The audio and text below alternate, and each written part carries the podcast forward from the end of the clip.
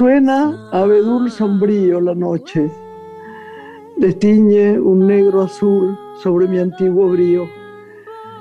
Lo que queda de mí se fortalece y lo demás parece como un parral sin riego, enroscado y absurdo, seco y burdo, mi sobrante sobre la cruz gigante del pasado.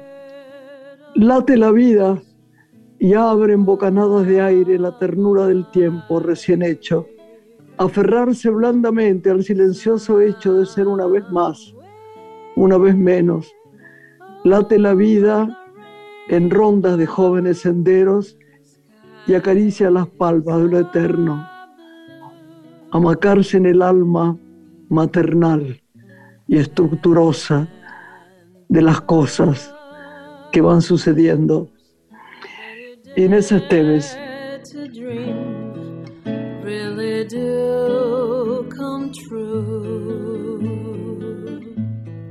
Hola Lore. Buenas noches. Qué hermosa obra este poemario Desesperamor que hoy nos regalás de esta colección que dirige Suan Solá. Escribió, ¿no? La querida Inés Esteves, donde la feminidad, lo espiritual, lo territorial habitan la obra.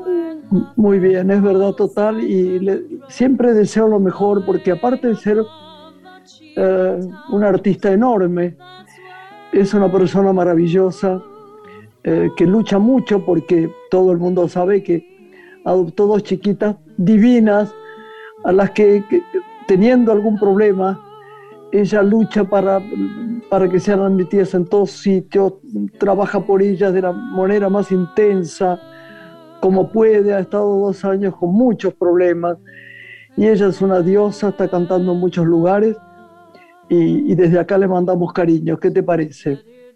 Un beso muy fuerte para ella y los invitamos a todos nuestros oyentes a que puedan conocer su obra, Desespera Amor.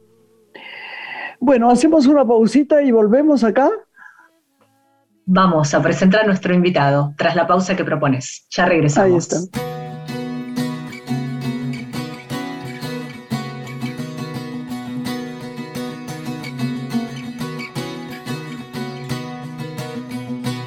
Todo el asombro, deseando amanecer, queriendo jugar a encontrar nuestro lugar.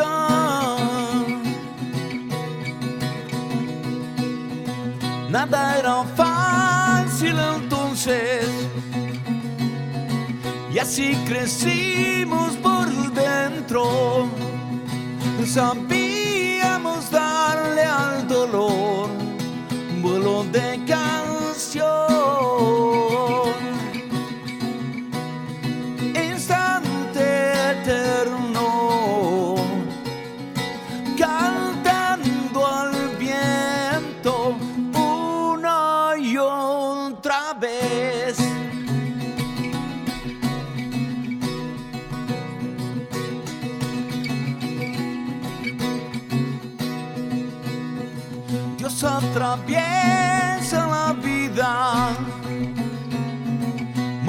Moviendo piezas, pintándose.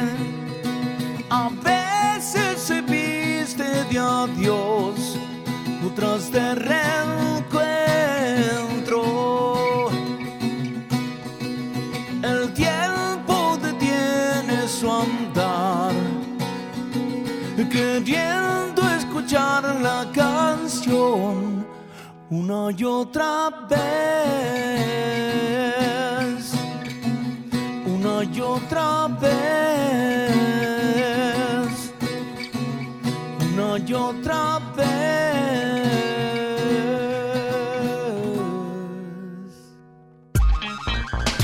La noche tiene una mujer. Graciela Borges en la radio pública.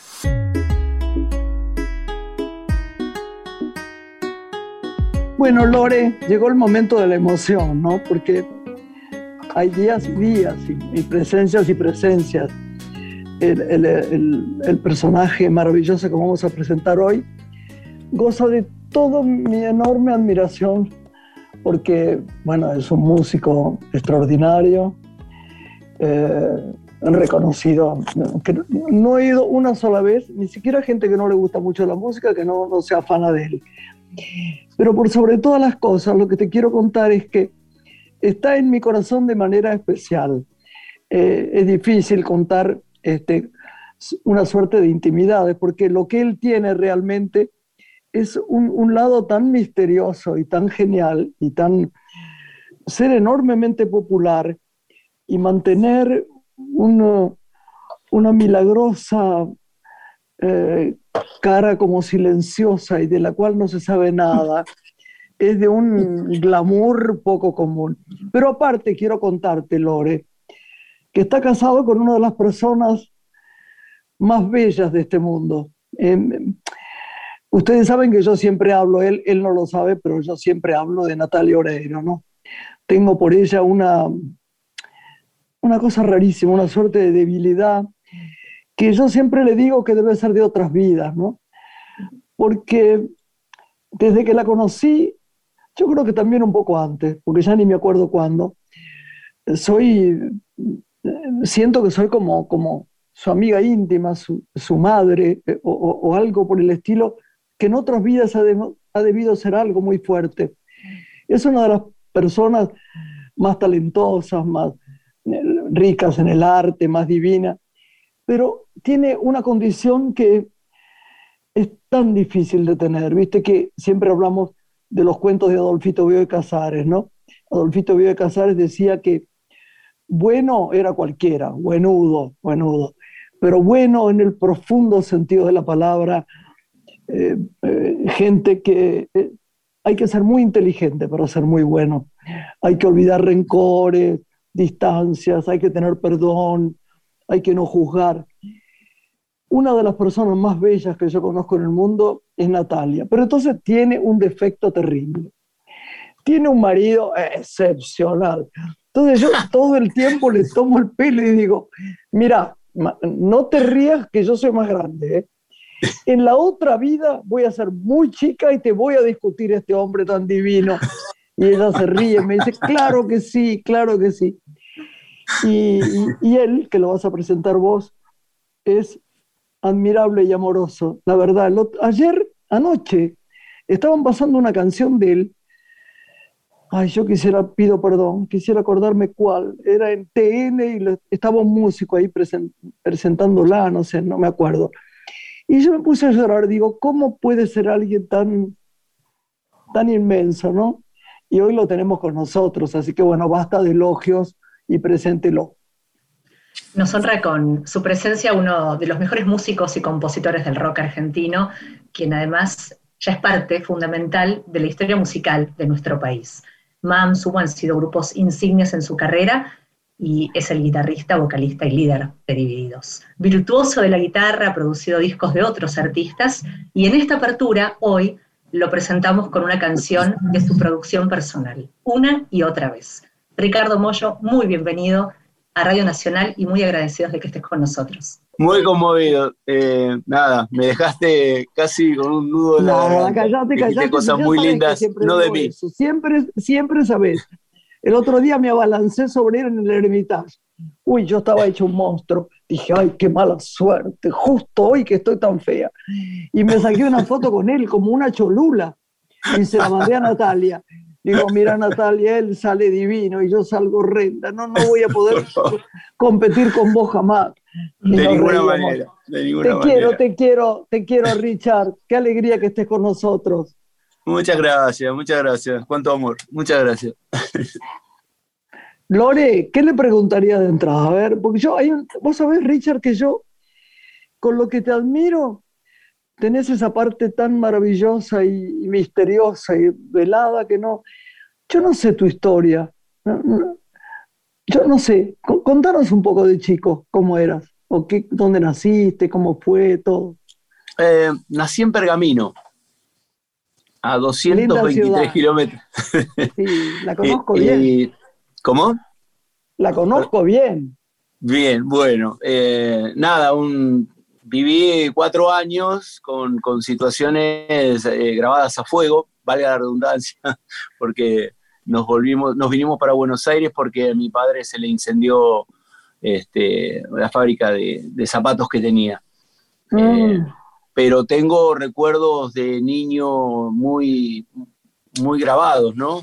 Que los puedo casi dimensionar. Viste que esa cosa de que uno transita la vida y, como que pierde eh, esa cosa de las dimensiones y, los espacios. Bueno, yo los tengo como muy claros por, ese, poco tiempo que viví ahí. Y hay una foto que me sacaron en una fiesta que había en mi casa.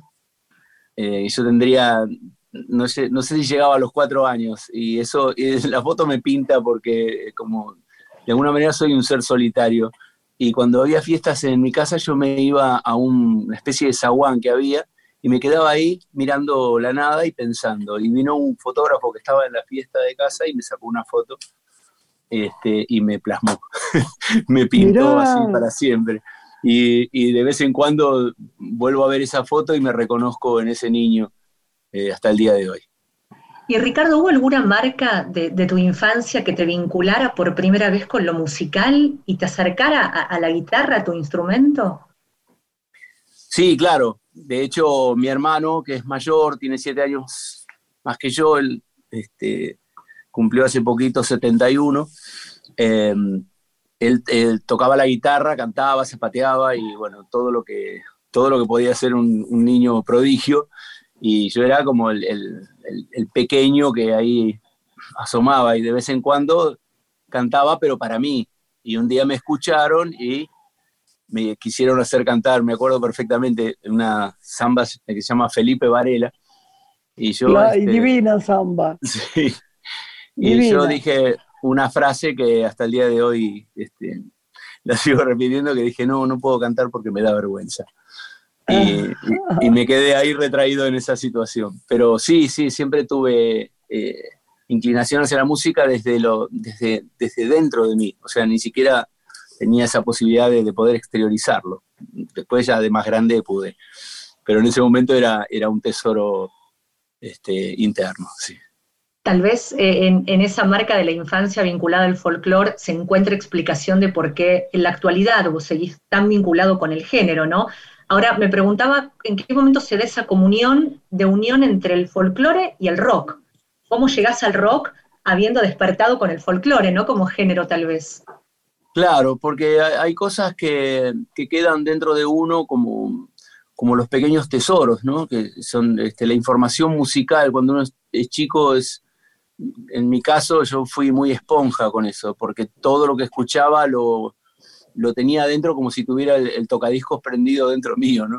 Y me quedaban las canciones dando vueltas. Y, como en casa había mucha música, por, ya te digo, por mi hermano, mis viejos que, les gustaba mucho el, folclore y tenían muchos amigos folcloristas ahí de la zona, eh, hubo mucha información, que eso quedó en algún momento, porque ahí por a los ocho años descubro a Aretha Franklin, y entonces me cambia eh, como el, panorama. Digo, ¿qué pasó con esta música que, tiene otros instrumentos y que, y que tiene otras características? Y bueno, ahí empecé a escuchar soul y ahí nomás, a los pocos, no, creo que fue más o menos por la misma época que empecé como a, interiorizarme más por la música eléctrica.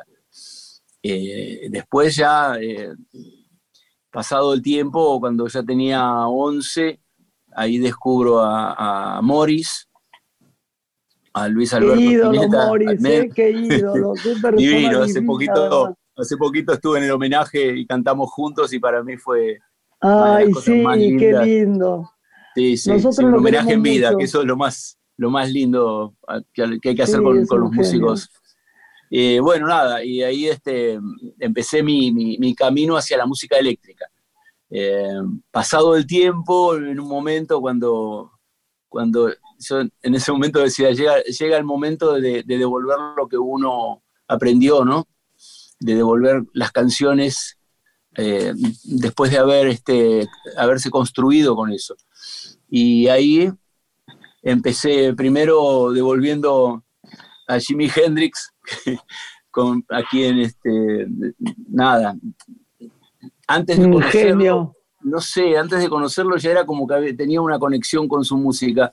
¿Cómo será que, que yo volvía de, de- de la escuela y paso por la casa de, de la novia de un amigo mío y estaba sonando una guitarra. Y yo dije, ese debe ser Jimi Hendrix. Y era. Mirá, O sea, sin haberlo escuchado, eh, ya sabía eh, por dónde iba eso que, que él hacía. Y bueno, de, de ahí este, toda esa cosa, de ahí la, la locura de empezar a tocar la guitarra a los 13 años y, y- y al- ahí nomás de aprender a tocar la guitarra, empecé a tocar la guitarra con los dientes como hacía él. ¿no? Y qué como- impresionante son los recuerdos de la infancia con la música, ¿no? Yo me acuerdo que mi padre, con quien viví no mucho tiempo, eh, adoraba la música clásica y el tango.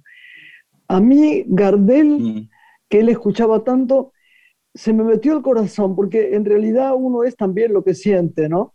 Y cuando me preguntan por qué me gusta tanto el tango, hice una película sobre eso, me, me parece fácil, porque esa niña de 8 o 10 años, se le metió en- el alma ese- ese sentimiento tanguero, ¿viste? Uno pasa mucho con, cuando es muy chiquito, no sé qué pasará con, con Merlín, con, con vos, será- ¿qué es Merlín? Porque yo sé que es tan sensible y tan divino, y, y vos también le haces escuchar música, ¿cómo es el tema con él? Contame. Eh, mirá, hace poco estaba en la búsqueda de un grabador a cinta, de los viejos grabadores que venían con el carrete de cinta. Y entonces eh, lo quería para hacer un experimento con la guitarra, ¿no? Entonces eh, consigo el grabador, llego con el grabador a casa y, y- y Ata me dice, ¿y eso qué es?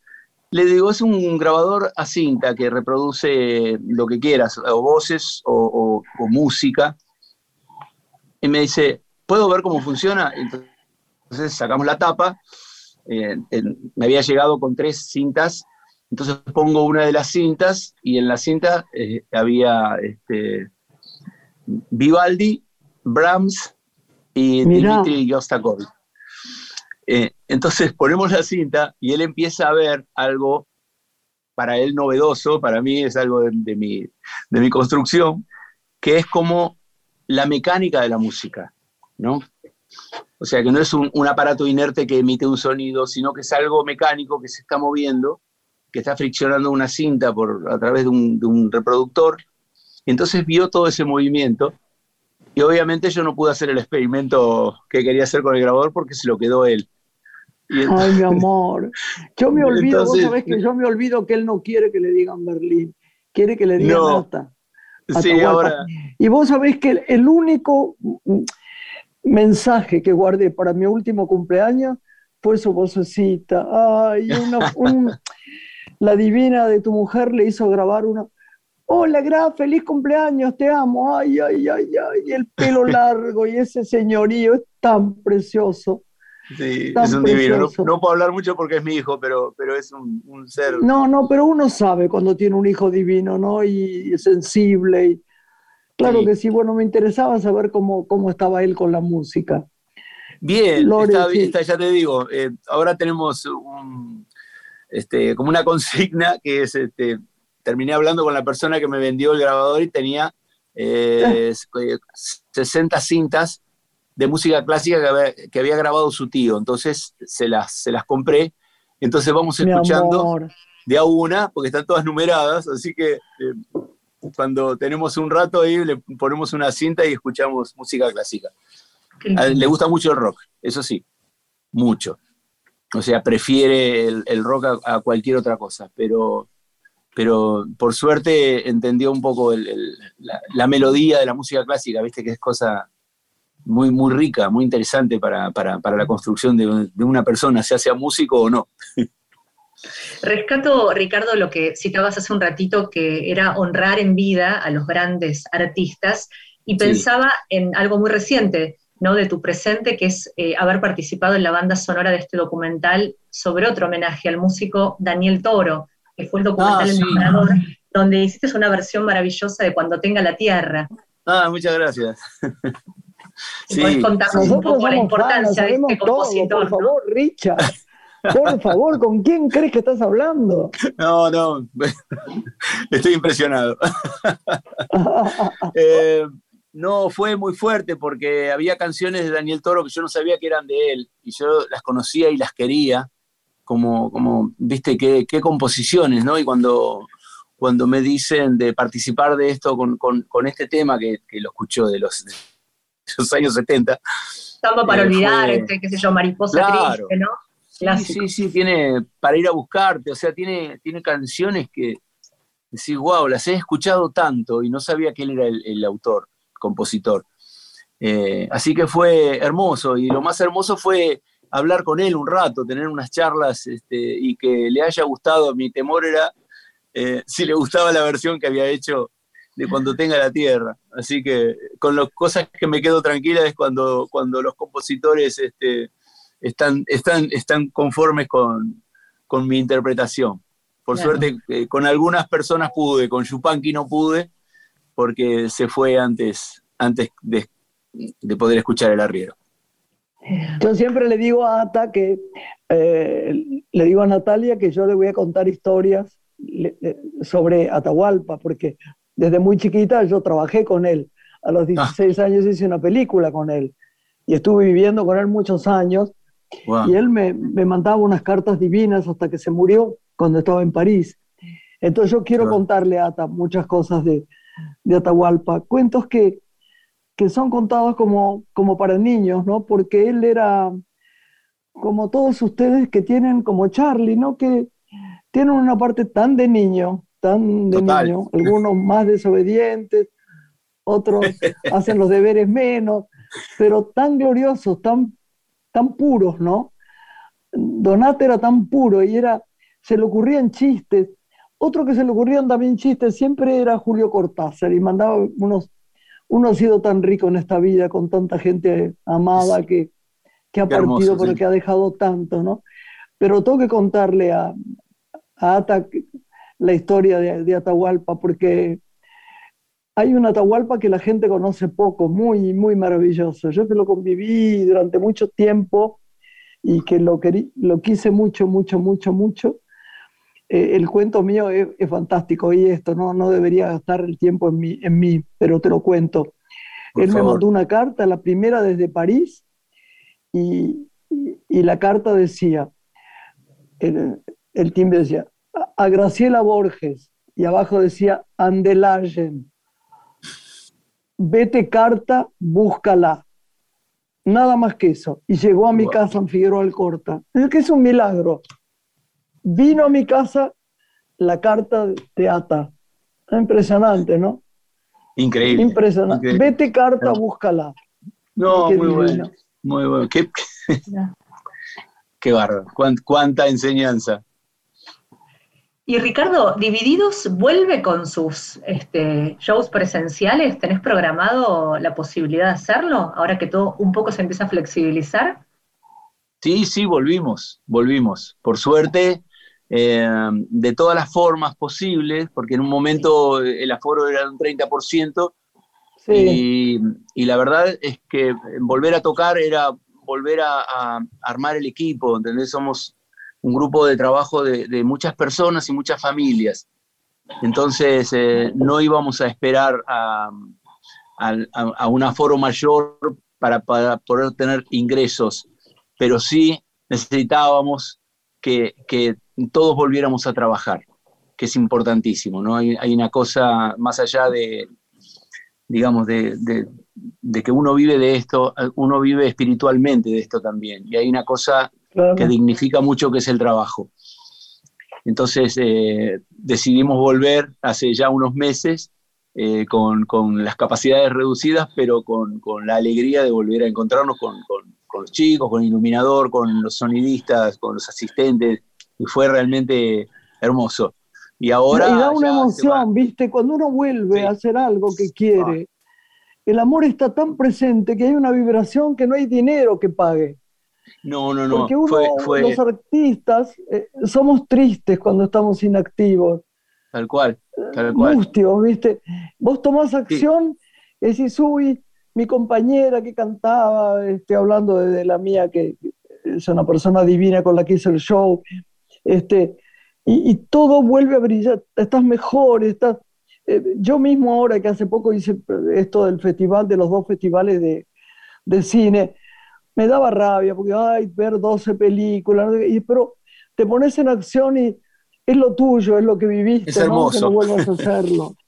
Es hermoso, realmente. Sí, además- además sí. fue muy fuerte porque antes de que se abriera el telón fue la emoción y, y- y- y tratar de pensar en otra cosa porque, porque me, dieron, me dio mucha emoción y, y muchas ganas de llorar. Y dije, No, no puedo ahora. Después, cuando termine todo esto, eh, me voy a dar ese gusto. Pero fue realmente decir, bueno, ahora entiendo para qué estoy en este mundo. ¿Y ya tenés próximas fechas planificadas que podamos comunicar y compartir? Viernes y sábado pasado tocamos en Rosario. Y, y ahora fin de ¿Cómo mes. fue Rosario? Divino, ¿no? Ah, hermoso, hermoso porque además Ay, es un ¿cómo es anfiteatro. Rosario, no? Ah, Rosario está increíble. Ay, ¿cómo Rosario es está hermoso. Rosario? Sí, Sí, sí. Es una ciudad her- hermosa para Yo salir amo. a caminar, donde el arte está presente todo el tiempo. Mirá que en- totalmente. los artistas, los plásticos, los actores, lo- todo, todo. Hay una cosa tan fuerte La en Rosario, arquitectura. La arquitectura, sí. Sí, Es, es emocionante ver, ver edificios de, de una época que están ahí de pie y están bien.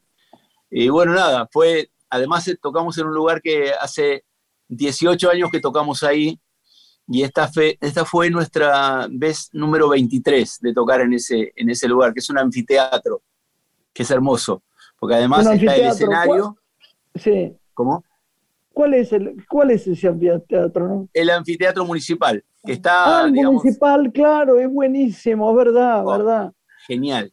Y bueno, nada, el, el escenario está de espaldas al río, entonces eh, eh, toda, las, toda la, la audiencia está mirando el escenario y está viendo el río detrás, ¿no? Sí, qué Es- lindo. Y fue encima una noche hermosa, así que fue súper lindo volver a Rosario. Y a fin de mes volvemos al Teatro Ópera y después no tengo exactamente las fechas, pero tocamos en, próximamente en Córdoba y en San Juan y en Mendoza.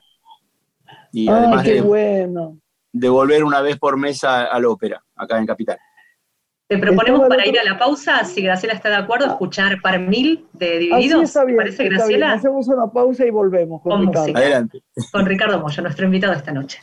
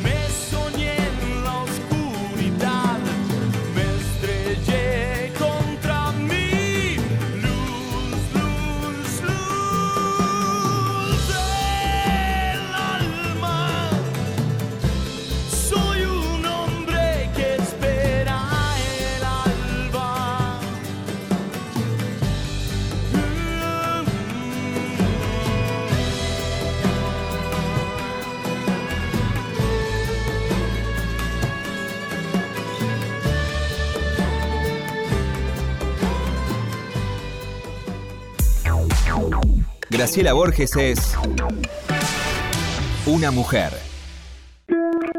Estás escuchando Una mujer con Graciela Borges. Somewhere.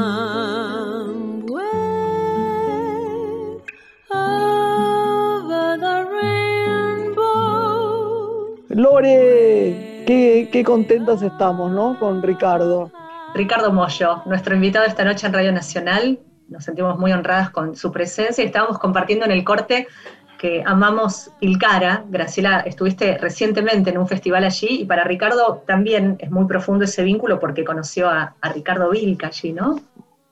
Sí, sí, sí. Yo en, en un momento en, el, ahí el final del 99-2000 venía de, habíamos grabado un disco en, en Abbey Road, y que el, el verde, el narigón, el, se llama narigón del siglo. Bueno, eh, eh, cuando volví de ese viaje, tuve, tuve cambios este, eh, físicos, psíquicos, espirituales, de todo tipo, y empezó como una nueva sí. vida para mí. Y me fui, primero me fui a Cuba eh, 10 días, donde conocí un- unos, eh, unos chicos músicos cubanos y bueno, estuve la mayoría del tiempo con ellos, este, yendo a, a bares a escuchar músicos, bueno, un montón de cosas. Cuando vuelvo sentía que me faltaba algo todavía. Entonces me, me tomé un avión y me fui a, a- a Córdoba eh, a caminar. Necesitaba caminar y necesitaba este, caminar y, este, Sí. y reconciliarme conmigo. Eh, cues- cuestión que después de ese viaje a Córdoba me voy a Salta y de Salta me voy a Jujuy. Y me, y me voy a caminar por, por, por Tilcara, por Maimará. Y en, y en esas caminatas este, tuve, tuve un, un momento muy fuerte donde en el medio de la montaña eh, sentí eh, por primera vez que yo era parte del, del universo. Vos sabés Es- que yo no sentí una cosa Sí. muy rara, me pasó en Tilcara, ¿no? Porque te, te- te interrumpí, contalo vos y después yo te No, no, cuento. no. Vos sabés que fue así, ¿no? Eh, hay, hay una frase que yo, que, que yo quiero mucho de Sábato, pero que este viaje casi me pegó, que es, eh, es ligeramente siniestro a veces volver a ciertos lugares que han sido testigos de un segundo de, de perfección. Y, y- y me pasó este año porque, claro, por eso lo hablábamos con, acá con mi sobrina.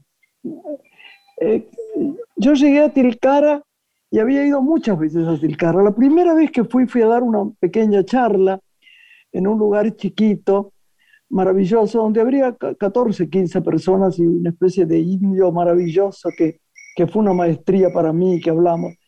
Y ese, ese, ese día me dieron un lugar para ir, una posada, estaba organizado por el Instituto de Cine. Apareció un hombre muy atractivo, él y su mujer, los dos muy divinos, que eran dueños de la posada, ¿no? Y entonces nunca recordé después, ese fue mi, mi, mi angustia de este año, sobre todo. Quería volver a verlos y volver a verlos porque me pasó una cosa rarísima. Em, me dieron un cuarto, el cuarto era sencillo, divino, con sábanas de percal. Cometí el error de, quería ver un programa y, y pregunté, ¿tienen televisión? Me dijo, por supuesto que no. Y yo dije, ay, qué estúpida. ¿Cómo pregunto esto? Si además no me importaba nada, yo tenía mis libros. me- Y entonces, era una noche de luna.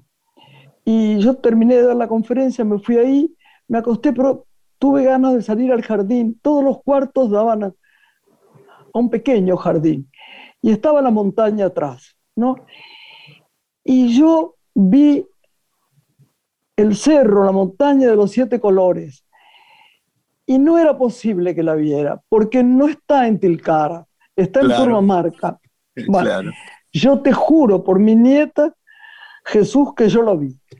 Lo vi, lo vi y me pasó algo rarísimo y me di cuenta, no, no sé qué pasó, me senté en el pasto, que estaba húmedo por el rocío, y me quedé como una hora y media ahí sentadita y, y- y sentí una, una presencia muy fuerte, como, como, como remarcando mi, mi fe hacia el Dios que hay en mi corazón, ¿no? el que yo pienso. Claro, claro. Y fue fuertísimo, porque además al día siguiente me despedí, que ya me iba, y yo dije muchas gracias, quiero darle las gracias.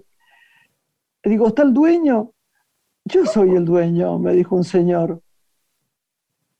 Digo, pero yo estuve hablando con un señor ayer que me recibió y la mujer, no, no, no, no, no sé, ¿cuál, cuál sería usted que dice? Porque estoy yo.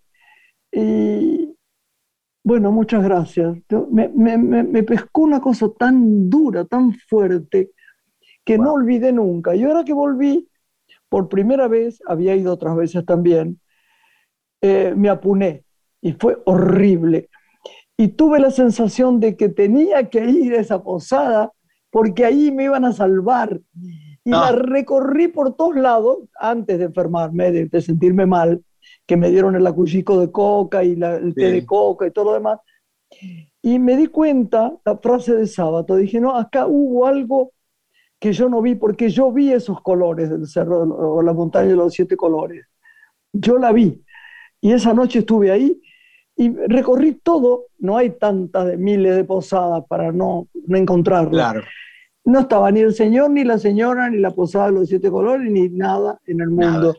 O sea que hay misterios a veces, ¿no? totalmente. Hay portales.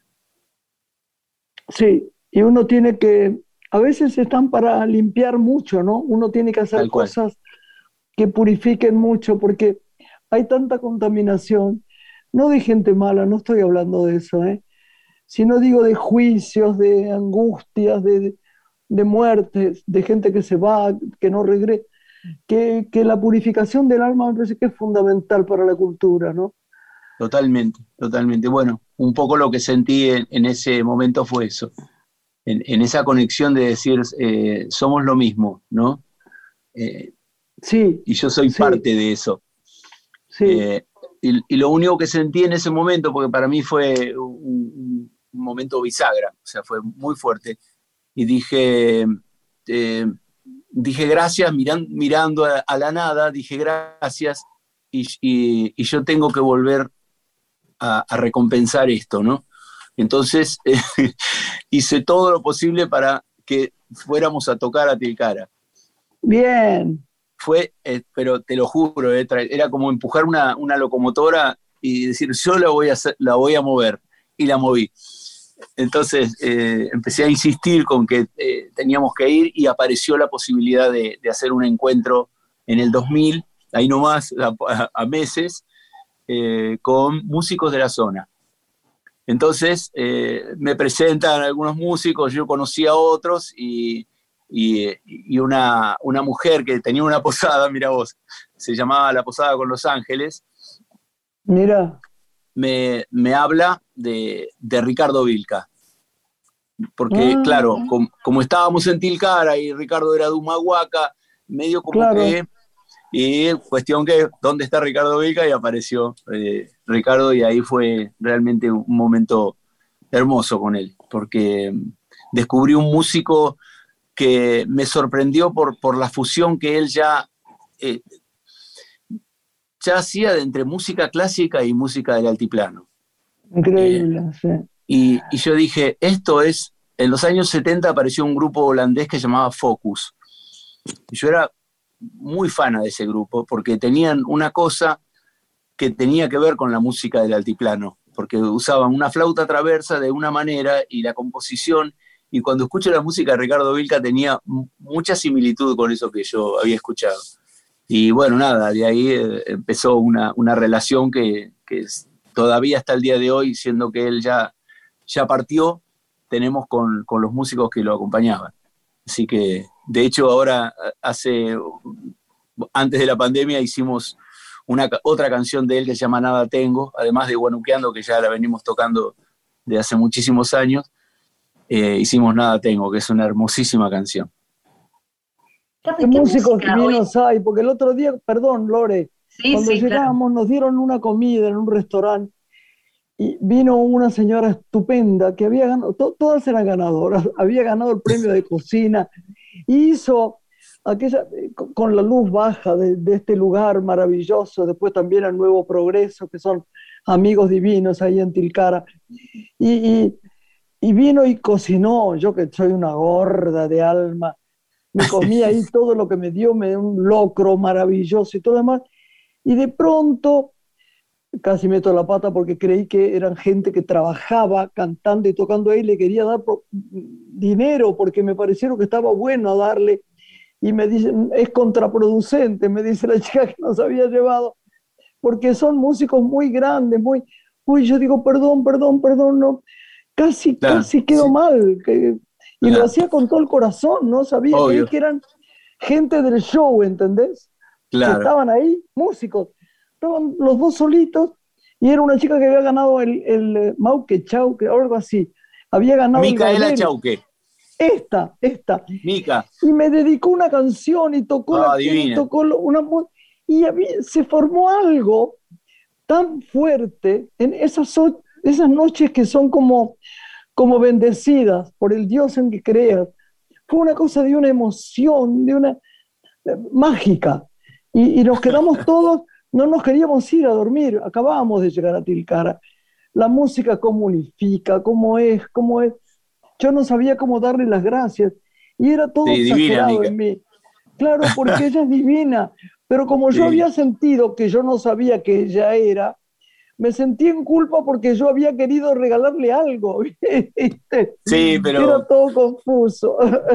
Sabes que Micaela eh, fue una de las personas que cuando digamos, la primera presentación nuestra en Tilcara fue en el 2000, pero en el 2010 volvimos porque habíamos hecho un disco y yo quería bendecir el disco haciendo el primer, la primera presentación en Tilcara. Y entonces volví a Tilcara y ahí este, apareció Mica que terminó cantando con nosotros una canción de sumo de la, de, la agrupación anterior que venían en el pasto. Y ella en el medio de la canción eh, hace una copla hermosa.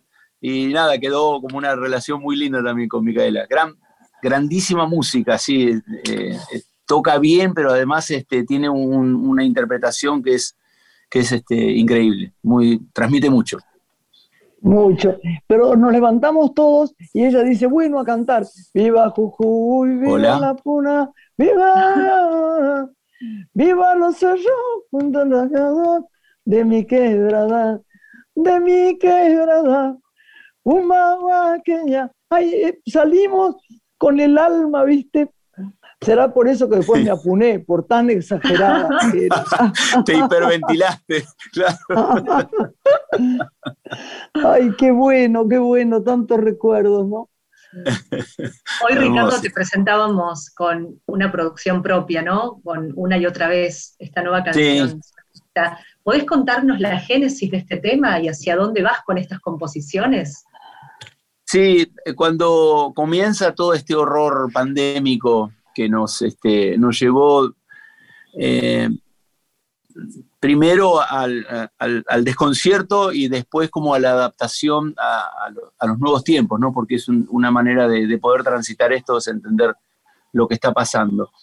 Eh, claro, yo estuve siete meses en mi casa eh, sin ver a mis compañeros, eh, sin, sin este, mi actividad de, siempre. Eh, de hecho, creo que el último, la última tocada nuestra fue en el Cosquín Rock, que había, no sé, miles y miles de personas. Sí, claro. y era como, bueno, ahora nos vemos en casa y preparamos este, las cosas que íbamos a hacer y bueno, y de pronto todo se cerró. Y, y ahí nada, introspección y empezar a, a, conectarme con, cosas eh, de mi vida, ¿no? Y una de ellas es una persona con quien yo componía en los años 70, en el 74, 75, por ahí, se llama Pedro Irigaray, que es quien, con quien compusimos la letra de, de este tema una y otra vez. Es volver a encontrarme con él como compañero de viaje de algún momento. Y fue, fue hermoso porque pudimos hacer varias canciones y entre ellas esta una y otra vez que habla un poco de, los sueños, ¿no? de lo que uno, de, lo que uno este, avisora en algún momento y, puede llevar adelante a pesar de todo. Un poco lo que pasaba en los años 70, que era muy difícil hacer música eh, porque fueron años, este, sobre todo el 75, 76, fueron años de mucha oscuridad. Eh, y en, ese momento componíamos con Pedro. Eh, así que fue eso, eh, sin, sin tener este, proximidad con las personas, tratar de, de eso, de, de conectarte desde otro lugar. Y así me pude volver a conectar con él. Y bueno, y ahí esta canción como otras que, que aparecieron. Lo loco es que en, la sumatoria de esas cosas aparece un dibujante uruguayo que yo había visto cosas de él y nos conectamos eh, así, este, a través de las, de las, este, de las nuevas eh, maneras y pudimos lograr esto, eh, una animación con música y con, con letras y, y, cosas para poder seguir adelante y para, para, para, que esas personas que se quedaron esperando el próximo show tuvieran este, un, un, un pequeño, una pequeña luz que te digan, acá estamos todavía, ¿no? Claro. ¿Y sentís que es un tiempo de revolución de la música por fusiones, nuevos acordes que nacen, o todo lo contrario, está como aquietada? Si pensás incluso en quien en lo personal a vos te conmueva, ¿no? Como un revolucionario hoy de la música, sea de Argentina o de afuera, ¿encontrás creatividad en ese campo?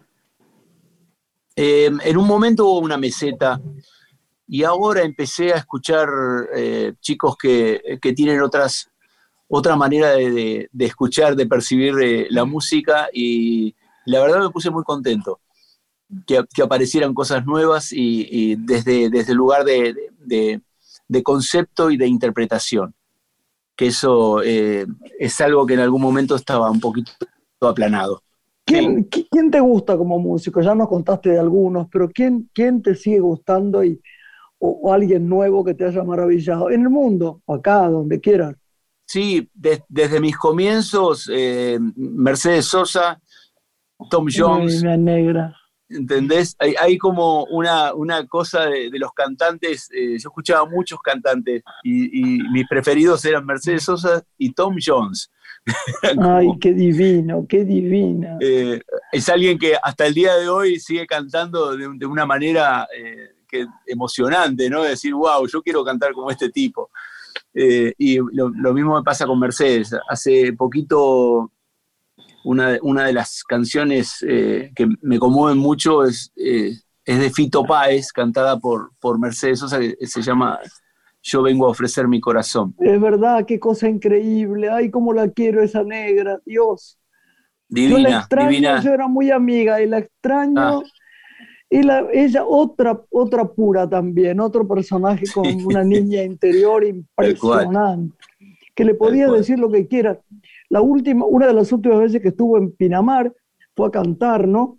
Y entonces yo me arrodillé, siempre hacía eso, negra. Y ella decía siempre la misma base, nena, nena, no hagas eso, nena, es un papelón. Qué adorada negra de mi corazón tan divina, tan divina, ¿no? ¿Te gusta, ¿te gusta el cine, Richard? Sí, sí, me gusta. Me gusta el cine. Eh, ahora, últimamente, mm, antes iba mucho, muchísimo al cine y, y, me gustaban, iba mucho al cine arte, que daban películas muy particulares donde no daban en otros cines. Y, sí, claro. Y, y nada, ahí, ahí descubrí algunas. Me acuerdo de una película muy fuerte para mí que se llamaba El Enigma de Caspar Hauser Sí, claro, eh, claro. Bueno, claro. nada, películas que me han marcado por, por el concepto, ¿no? Por decir, wow, todo lo que se puede decir, todo lo que se puede hacer este, desde un lugar distinto a mi concepción, pero, pero de, algún, de, de alguna manera también tiene, tiene similitud. Y, y nada, en, en, ese momento eh, veía mucha, muchas películas. Ahora, ¿Y tele ves, tele ves no, o, te, o te, no te ves, no ves tele? No. Tele muy poco, muy poco, me, me espanta un poco. De, sí, claro. O sea, mucho conflicto, ¿sabes? Mucho conflicto y a veces eh, es como que decir, eh, es necesario tanto, eh, sí. no puede haber algo más amable. eh, Muy bien, muy bien. qué sé yo, ante, ante, tanto horror debería haber como un contrafóbico, ¿no? Algo distinto que digas, bueno, eh, en los medios de comunicación emiten amabilidad como para contrarrestar tanto horror, pero no es así. Entonces no, prefiero no, no tratar de encender poco eh, la tele, lo menos posible. Sí. Y además con el furor con que hablan, ¿no? Estos días vi unos debates donde la gente hablaba, había sobre todo un personaje que hablaba tan a los gritos que me, que me de verdad me, ¿Viste esa frase cursi de me lastimó el alma? Tal cual. Sí, Esa cosa de, sí, ¿viste? Hay una cosa de Tagore que a mí me encanta que dice hablar con delicadeza para no herir en el otro la dignidad de su propia expresión. Y la gente no habla más con delicadeza, ¿viste? Es una cosa terrible, terrible. Sí, pero Nos es una pena. vos sabés que nos tenemos que ir y yo No me digas. y quiero, y quiero decírtelo, te dejamos libre, estarás encantado, pero ha sido uno de los placeres más grandes que hemos tenido, ¿no es cierto, Lore? De, de- de Sí, tenerlo Súper agradecidas de tenerte Bueno. acá y seguramente la audiencia también. Te tengo que decir que para mí también, eh, Graciela, porque realmente te tengo una gran admiración, pero gran. Muchas gracias, Eh, no, hace no. falta que me digas eso, Richa, porque No. ya sabés que en la otra vida yo voy a aparecer con 22 años y voy a pelearla a Natalia. Yo quiero que le digas a Nati y a Ata que los amo, que son una familia para mí maravillosa, que sé mucho de ustedes y que los Muchas amo gracias. particularmente. Yo te agradezco en el alma esta conversación de hoy. Lorena y yo tenemos un sentimiento tan lindo hacia cuando nos enteramos de que aceptaste venir. Pero por te damos las gracias con todo el corazón. ¿No, Lore? Sí, muchísimas gracias. No, al Te contrario, queremos. de verdad, de verdad. Te queremos, Cuando me- Richard, te queremos. muchas gracias, muchas gracias. Chao. Hasta pronto. Bueno. gracias. Besos enormes. Gracias. Besos para ustedes. Muchas gracias. Chao. Chao, chao. Una mujer se ha perdido. Conocer el delirio y el polvo. Se ha perdido esta bella locura, su breve cintura debajo de mí. Se ha perdido mi forma de amar. Se ha perdido mi huella en su mar.